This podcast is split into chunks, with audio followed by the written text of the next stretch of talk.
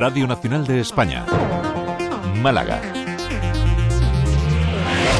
Hola, muy buenas tardes. Ya lo han escuchado, está lista la alfombra roja en el Teatro Cervantes y en la calle Larios para una nueva edición del Festival de Málaga con récord de películas en sección oficial. A partir de mañana por la tarde entra una nueva borrasca que dejará lluvias débiles, sobre todo en el interior. Aemet, Marta Lorcón, buenas tardes. Muy buenas tardes. En la provincia de Málaga tendremos cielo poco nuboso o despejado, salvo intervalos de nubes altas y temperaturas en descenso, quedándose en cifras de 13 grados de máxima en Ronda 15. En Antequera y Campillos 19 en Marbella, 20 en Vélez, Málaga o 21 en Málaga. El viento será moderado del noroeste. Noticias de Málaga con Trinidad Borras en el control técnico Adelaida Barredo y Salvador Castillo los micrófonos. Comenzamos. Todo listo en Málaga para que comience esta tarde el Festival de Cine con una, en una edición con más películas que nunca en sección oficial. 37 de las, de las que 19 competirán por la Biznaga de Oro con nombres como Martínez Lázaro, Isaac y La Cuesta, David Trueba o Sonia Méndez, Laura García Torres.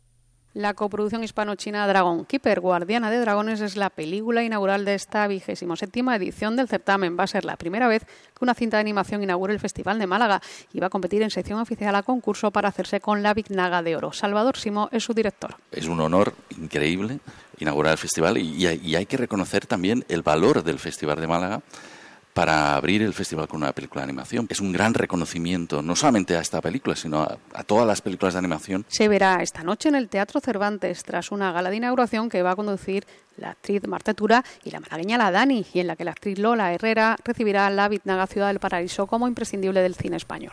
Un festival que tiene un importante impacto económico en la ciudad. Los hoteles esperan superar el 85% de ocupación, mientras que para la eh, hostelería supone el pistoletazo de salida para la temporada alta que enganchará con Semana Santa. La Junta reafirma su intención de proteger la cueva de la araña, y así lo aconsejan los informes encargados, haciéndolo compatible, dice, con la actividad de la cementera en cuyos terrenos se ubica. Todavía está pendiente el informe encargado por la Junta Minas, pero el de la Universidad de Granada es concluyente. La cueva de la araña debe ser preservada en su totalidad por su alto valor natural y científico. Ramón Fernández Pacheco, consejero de Medio Ambiente. Y es cierto que si el informe al final determina que el valor geológico de la cueva merece ser protegido, que a nadie le quepa ninguna duda de que la Junta de Andalucía lo hará. Y lo haremos de manera compatible y de la mano de la industria para que los puestos de trabajo no se pierdan. Impulso a uno de los grandes proyectos urbanísticos en el litoral de la capital es la operación en suelos de la térmica que prevé la construcción de 870 viviendas, 273 de ellas VPO, comercios, oficinas y un hotel de 150 habitaciones. El ayuntamiento ha aprobado el proceso de urbanización de los terrenos con una inversión de más de 23 millones de euros. Se desarrollará durante los dos próximos años y contempla el traslado de una subestación, subestación eléctrica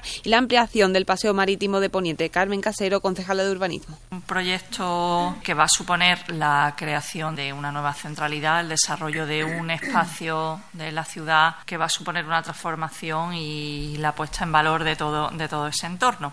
Hoy ha comenzado el proceso de escolarización para el curso 2024-2025. La Junta oferta más de 16.400 plazas de nuevo ingreso para 12.000 para los 12.600 niños de tres años que hay en la provincia, más plazas que niños para favorecer la elección de colegios por las familias, según la consejera de Educación Patricia del Pozo pues precisamente la sacamos en oferta inicial para que puedan y tener más facilidades y favorecer la libre elección de centros por parte de la familia.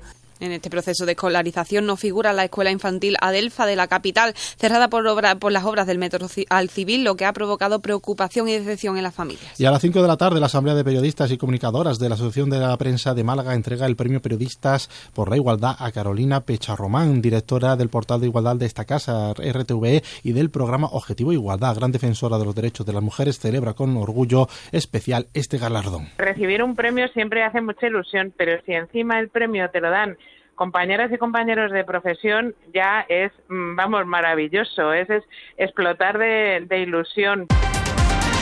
El Unicaja vuelve a la liga, recibe mañana al Bilbao Basque en el Carpena. Todos los jugadores cajistas están disponibles. Tras la decisión de la Copa, el equipo se centra ahora en los playoffs de liga y la fase final de la BCL. Ivonne Navarro, entrenador. Creo que ya hemos cargado las pilas ¿no? para estos próximos tres meses y medio, cuatro meses de competición que nos quedan, que, que van a ser, bueno, espero que sean chulos, ¿no? Y partido crucial para el Málaga ante el Ibiza en la Rosaleda el domingo. De ganar los blanquiazules podrían recortar distancia con los segundos clasificados. Se espera un estadio a rebosar. Roberto será baja por lesión y Juan Áviles es duda por molestias. Y en suceso les contamos que la, la Policía Nacional investiga un tiroteo sucedido esta madrugada en el que ha resultado herido en Fuengirola un hombre de 34 años. Muy buenas tardes.